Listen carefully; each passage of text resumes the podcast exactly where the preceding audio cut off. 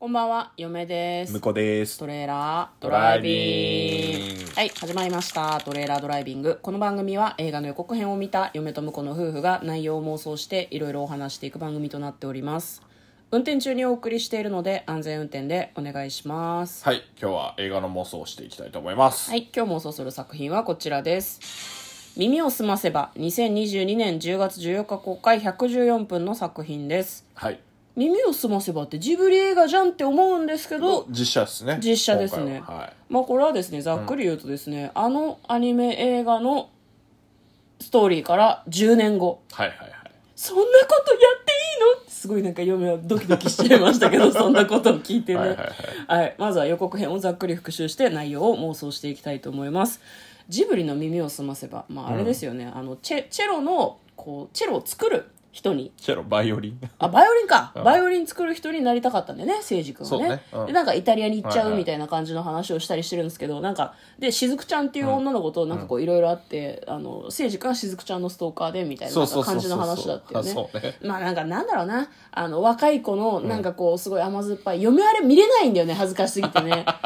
なんかねそうなんかあ甘酸っぱ青春ラブストーリそーうねみたいな感じなんですねでもなんだろうなこう将来の夢があるけど、自分の実力が足りないとかそういうことをこう10代の子たちがいろいろ苦しんだりとか悩んだりとか、あのしながらこういろいろやっていくみたいな感じの話だったんですけどそれから10年経ってしずくちゃんはもともと小説とかが書きたかったんだけど、児童書の編集者をやってるんですね、はいはで自分の夢のためにもいろいろ頑張ってるで誠司君はなんだまだ作ってんのかあ海れ外作にいんのってるかと思ったんだけど設定ちょっと変わってるみたいでうん、なんかあの演奏バイオリン奏者うんうんになりたいっていうことになってるみたいですね、マジで大事じゃない結構職人なのか演奏者そうななのんかってですよね、うんこのままじゃあもう妄想に入っちゃいましょう、はいうんななんかそうあのね私はその元々うのんジブリ作品の「耳をすませばは」うんあれ10年後は、うんだってしずくちゃんとかさ、もうなんか10年後だ大学とかでさ、ん先輩とかと付き合ったりとかしそうじゃないうんまあでもわざわざねその大学受験ほっぽらかして、あうのんしっかり頑張って物語を書き上げて、うんで終わったからそれから大学勉受験のね、うん勉強頑張ってる時に、まあ、ラスト会いに誠司君が会いに来てくれるあもう重くそネタバレしてますけど、うんまあもう名作だし10年以上前の作品だからいいんでねまあねうんそこであのもう改めて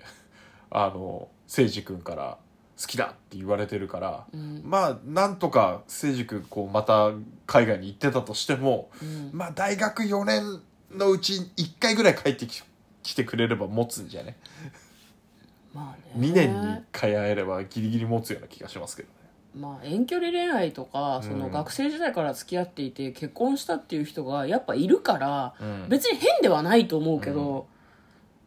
誠司君ねーってちょっと嫁は思うんだよ ねだからそれは元ストーカーだからということ ですか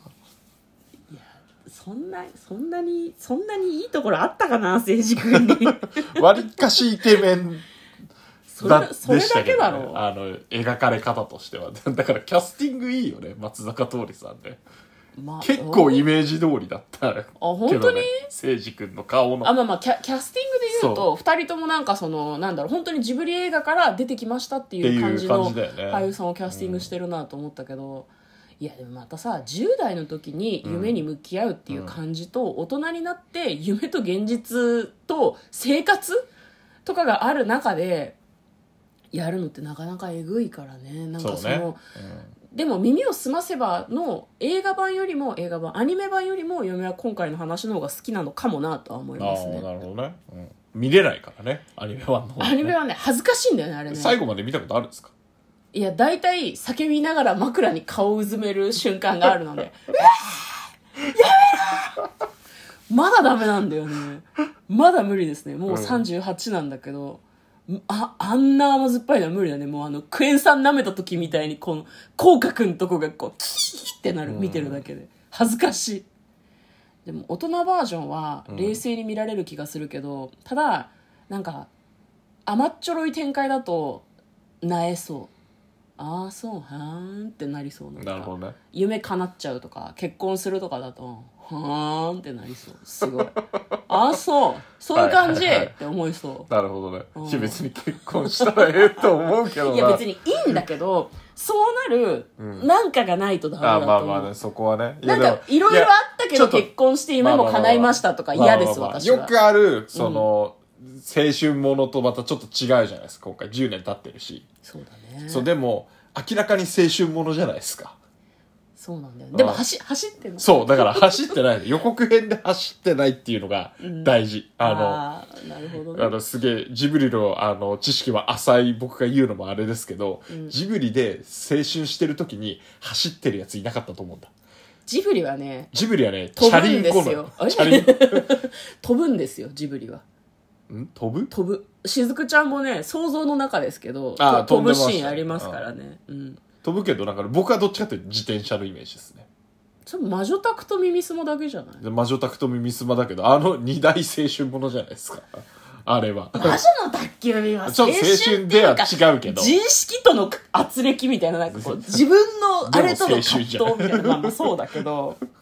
そうだね、ううんあそこ二つがあのチャリンコで坂駆け下り るか駆け上がってるか二つなんで、うんまああそこに全てが詰まってると思うだ普通は走らせちゃうけどっていうねいや今回も自転車出てくる今回自転車出してほしいですねなるほどそうファン差としては出してほしいけど、うんまああのちゃんと映画作りのために必要ないんだったらいらないと思いますけどねうんジブリ作品とはちょっと一線を引くんじゃないかなとかちょっと嫁は思いますけど、まああれもともとね漫画が原作だからうんうんジブリが原作じゃないんだよそうねね映画じゃなくて漫画がもともとあるのであそういう意味だと今回がその漫画のあの設定なのかもしれないですねそうだね我々がキ知らャないだけで、ね、ラデザはあのジブはい、リのところもお時間でございますあもうもう妄想できたかどうかわかりません、はい嫁とこのトレーラードドライビングもあったね